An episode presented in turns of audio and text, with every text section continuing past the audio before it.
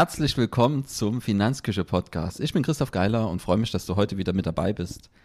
Unser Thema heute ist das Rentensystem in Norwegen, Mindestrente durch Öl.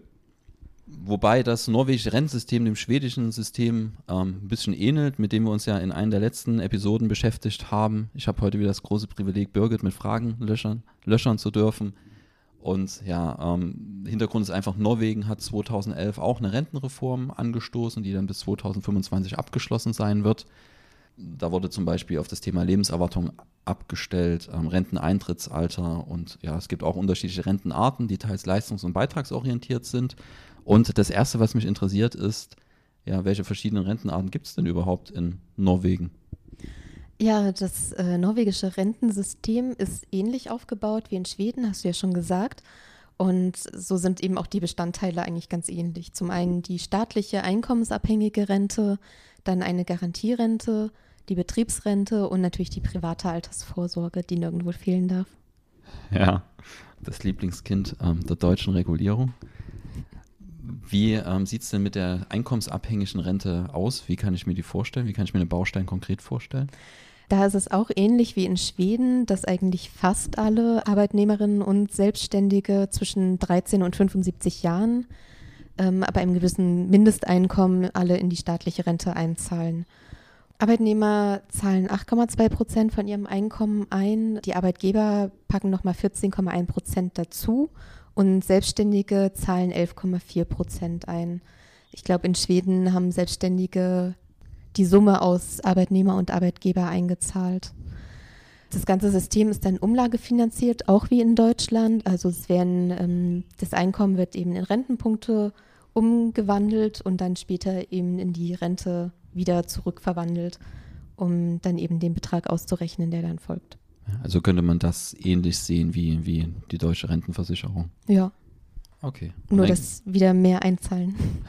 Also wir, wir haben einen höheren Beitrag, den wir einzahlen und bei uns hat die dann einen höheren Stellenwert dann auch vom, vom Leistungsumfang dann wahrscheinlich. Und es gibt aber eine Besonderheit, ähm, da hast du mich drauf gestoßen, das Thema Garantierente.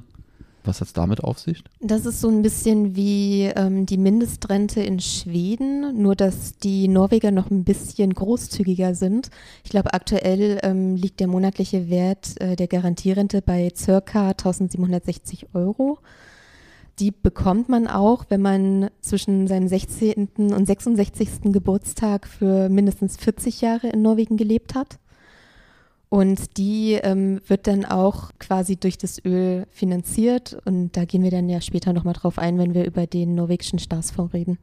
Ja, das ist vielleicht auch wichtig an dieser Stelle. Wir haben ja hier die Besonderheit, äh, wenn wir jetzt über Norwegen sprechen, dass dort einfach ja eine Einnahmequelle ist, die, die zum großen Teil halt dafür genutzt wird, die die Altersvorsorge und die Sozialsysteme langfristig tragfähig zu machen und stabil zu halten, was vielleicht eine Besonderheit jetzt im, im Vergleich zu Schweden ist, wo, wo die, die Einnahmen dort anders gelagert sind, wo, wo einfach das, das Beitragsvolumen dann auch für zum Beispiel die Aktienrente, wo ganz anders herkommt, was man vielleicht auch später, wenn wir mal den Vergleich zu Deutschland ziehen, beachtet werden sollte ähm, dass da einfach eine andere Quelle von, von Einnahmen dann auch dahinter steht.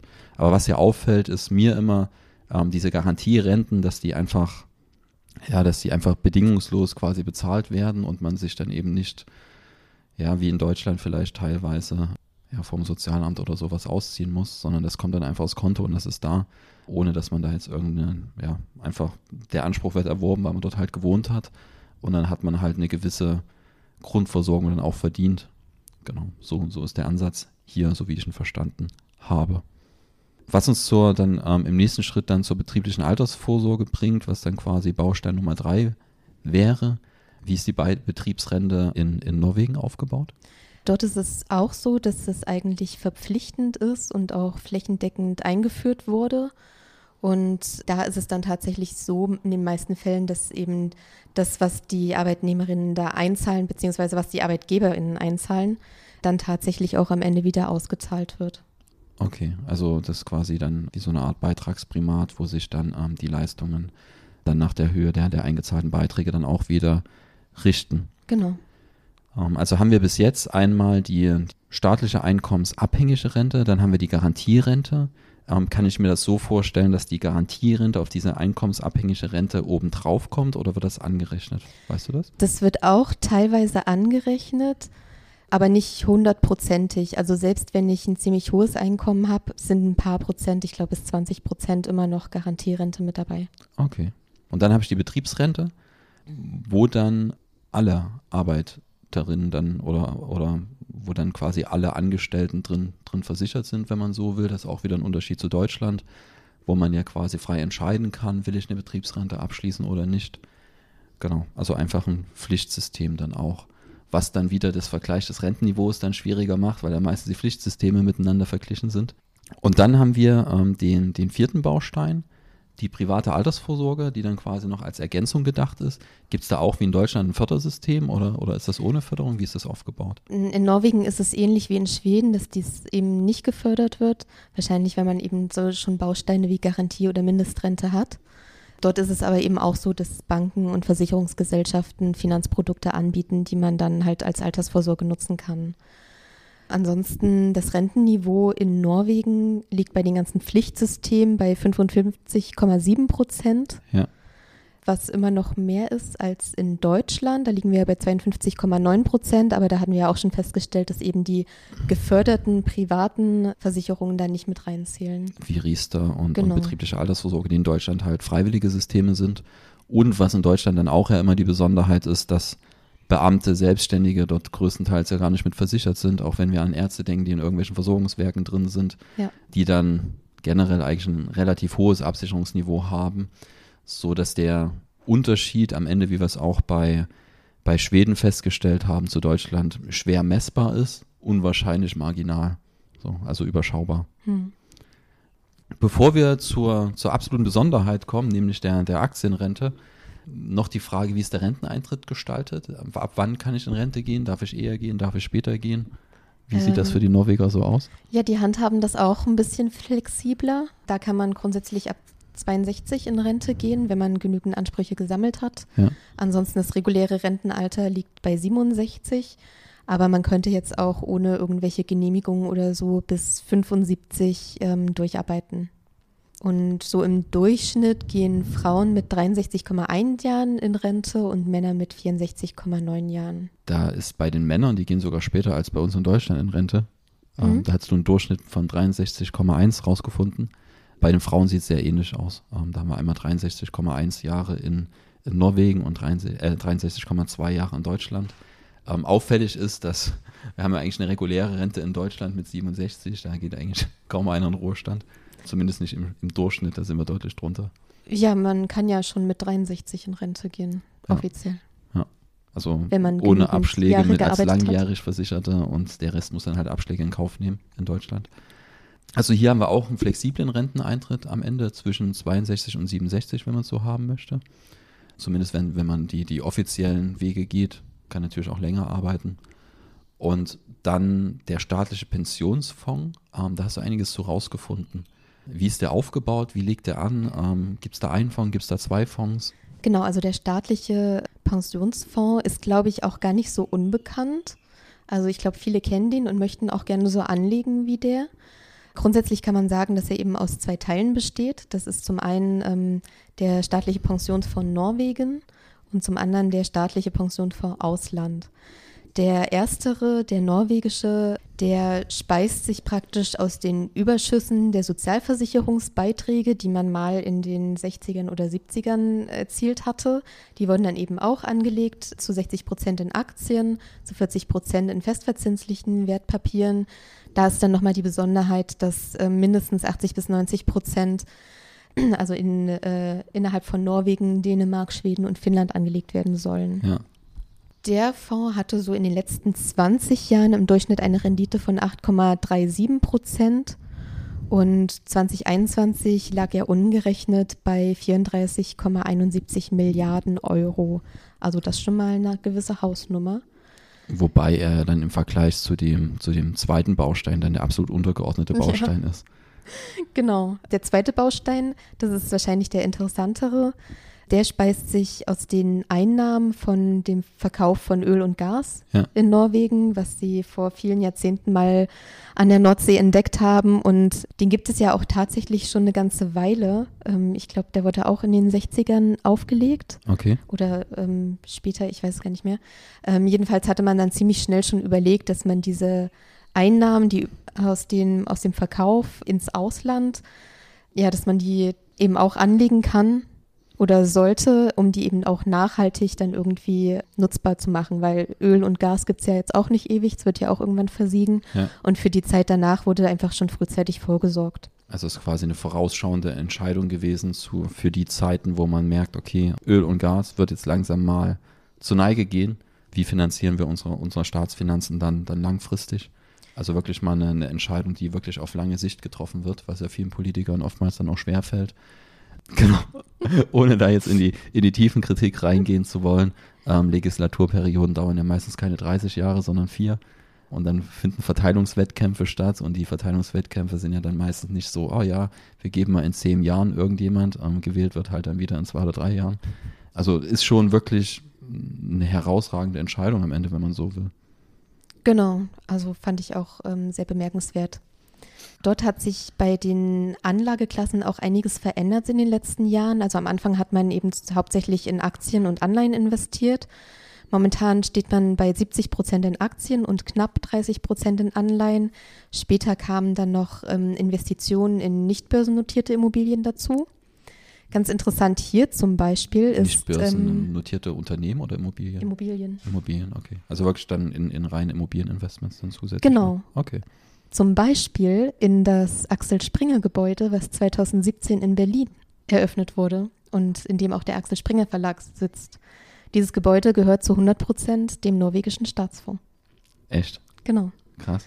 Und ein vierter Teil wird dann zum Beispiel jetzt seit einigen Jahren auch ähm, in Infrastruktur für erneuerbare Energien investiert, also zum Beispiel in Offshore-Windparks oder so. Ähm, Folge dem Weg des Geldes. äh, können wir jetzt schon wieder Abhängigkeitsdiskussionen lostreten, inwieweit dann der Axel Springer Verlag ähm, Interessen von, von Norwegen vertritt. Genau, also ja, spannende Info auf jeden Fall an der Stelle, wusste ich nicht. Ja, Wie breit ist der aufgestellt? In wie viele Unternehmen investiert er so? Äh, sehr breit aufgestellt. Also er ist global investiert in über 9300 Unternehmen. Genau, zu den Top-Investments ist vielleicht noch ganz interessant, dass da ähm, unter anderem ja, Nestle, Tesla, äh, Microsoft und Apple dazugehören. Ja, also die üblichen alle, Verdächtigen eigentlich. alle gefallen in letzter Zeit, außer vielleicht Nestle dann nicht ganz so schnell. Mhm. ähm, aber es werden zum, wird zum Beispiel auch in 200 äh, deutsche Unternehmen investiert. Da zum Beispiel Volkswagen oder Bayer, Adidas, die Vonovia auch, ähm, Deutsche Telekom und SAP. Alles, was Rang und Namen hat am Ende. Bei, bei einer ja, Liste von 9300 Unternehmen am Ende klar, dass auch die großen DAX-Konzerne mit Ja. dabei sind. Was ich beeindruckend finde, ist halt wirklich das Volumen mit diesen ja, 1200 Milliarden, gut, fast 1300 Milliarden. Kann natürlich, wenn die Börsenkurse fallen, geht es auch mal schnell in die andere Richtung. Aber ähm, ist auch vielleicht, um das Verhältnis zu dem anderen Fonds rauszuarbeiten. Da stehen 1200, 1300 Milliarden im Volumen von 34 Millionen, 34 Milliarden gegenüber. Genau, man muss natürlich auch sagen, dass ähm, bei dem ersten Fonds sind es ja die Überschüsse aus der Sozialversicherung, Ja. die mal während eines Jahrzehnts oder 15 Jahren Ja, erzielt also da wurden. fließt auch gar nichts mehr rein. Eben und bei dem Fonds, in den die äh, Einnahmen aus Öl und Gas strömen, da fließt ja ständig was rein. Ja. So, das sollte man dann aber auch, wie gesagt, beim, beim Vergleich mit anderen Ländern dann eben verstehen, dass der, dass der Stellenwert hier von diesem Fonds natürlich deutlich höher ist, als wenn ich da ein halbes Prozentpunkt von irgendwelchen Beitragseinnahmen reinfließen lasse. Ja. Genau, also von, von der, einfach von der Struktur her, wenn ich jetzt in Deutschland sage, ich führe jetzt eine Aktienrente ein, dann werde ich nicht sofort an, also dann, dann, dann werde ich gerade verhältnismäßig nicht sofort in diese Sphären vorstoßen. Weißt du, welche Bedeutung dieser Fonds im Rentensystem insgesamt einnimmt? Also zum einen soll er Kranken- und Arbeitslosenversicherungsbeiträge finanzieren und zum anderen finanziert er eben komplett die Garantierente. Okay, ist also wirklich so, dass die Garantierente dann von diesem Fonds finanziert wird. Genau. Also rein aus dem Fonds werden die Garantierenten gezahlt. Ja, das ist schon eine starke, Ja. starke Leistung. Hast du irgendwo Zahlen gefunden? Ich weiß, das ist schwer zu finden, ähm, wie, wie viel Prozent oder sowas der, der, der Gesamtrentenleistungen einnimmt? Wahrscheinlich nicht. Ne? Wenn wir es irgendwann mal rausfinden, dann schreiben wir es in die Shownotes rein. Unser Norwegisch ist noch nicht ganz so gut und das ist generell, oder, oder hast du Probleme gehabt, teilweise Tiefeninformationen zu finden? Ähm, also zu dem Fonds an sich war es jetzt nicht so schwer, Informationen ja. zu finden, aber zum allgemeinen Rentensystem war es doch deutlich schwerer als bei beispielsweise Schweden. Da gab es sehr viel mehr Informationen und viel mehr Zahlen. Deswegen, ja, ist es mir ein bisschen kürzer. Ja. Also wenn, wenn ihr, wenn irgendjemand sich Detailwissen noch hat zum norwegischen Rennsystem, gerne in die Kommentare mit reinschreiben, ähm, Ergänzungen. Würden wir uns sehr, sehr freuen. Kommentare dann auf dem Beitrag, dann auch auf der Finanzküche, den wir natürlich mit verlinken. Wie ist denn dein Fazit zum norwegischen Rentensystem? Was, was ist gut, was, was ist vielleicht nicht so gut, was können wir uns, uns mitnehmen? Ja, gut ist auf jeden Fall, dass es eben breit aufgestellt ist. Ganz klar, hat verschiedene Bauteile, die alle mit dazu reinwirken. Der große Vorteil natürlich in Norwegen sind die Einnahmen aus Öl und Gas, aber da eben auch ja von mir großes Lob, dass man eben schon frühzeitig versucht hat, das nachhaltig anzulegen, sodass auch spätere Generationen davon profitieren können. Ansonsten ja, dass wieder eben fast alle einzahlen in die einkommensabhängige Rente. Das ist natürlich auch immer interessant, weil es ja bei uns in Deutschland ein bisschen anders läuft. Ja. Ansonsten, ja, flexibler Renteneintritt ist natürlich auch äh, eine ganz interessante Sache. Ja, also war doch positiv ähm, überrascht. Wobei man auch sieht, und wir haben ja jetzt schon das norwegische und das schwedische Rentensystem, dass es auch viele Schnittstellen am Ende zum deutschen System gibt, wo man sagt, okay, da ist es jetzt gar nicht so unterschiedlich. Auch wir kennen flexible Renteneintrittsalter. Wir kennen eine Rente, also vor 67 dann für langjährige Versicherte. Also es ist gar nicht so weit weg und der Unterschied ist für mich dann vor allem das Thema dann tatsächlich Aktienrente bis jetzt in Schweden und Norwegen Wobei man gerade in, in Schweden sieht, wo es halt nicht aus den Öl- und Gaseinnahmen kommt, das Geld, dass halt die Verhältnismäßigkeit dann auch immer relativiert werden muss. Wenn man jetzt sagt, okay, die, die Aktienrente ist der Heilsbringer, muss man dann halt immer sehen, von welchen Größenordnungen, Größenordnungen man dann spricht. Das dauert eben eine Weile, sowas aufzubauen. Das ist das eine. Und das zweite ist dann die Frage, welchen Stellenwert hat es dann tatsächlich im Rentensystem? In Norwegen scheint er jetzt deutlich größer zu sein als in Schweden. Wobei in Schweden der ja dann Stück für Stück steigen wird. So war der Plan, genau. Was denkt ihr über, über das Rennsystem in Norwegen? Schreibt es uns gerne in die Kommentare rein. Wir verlinken, wie gesagt, auch den Beitrag in der Finanzküche mit. Schön, dass ihr mit da wart. Wir sehen uns beim nächsten Mal. Bis dahin. Tschüss.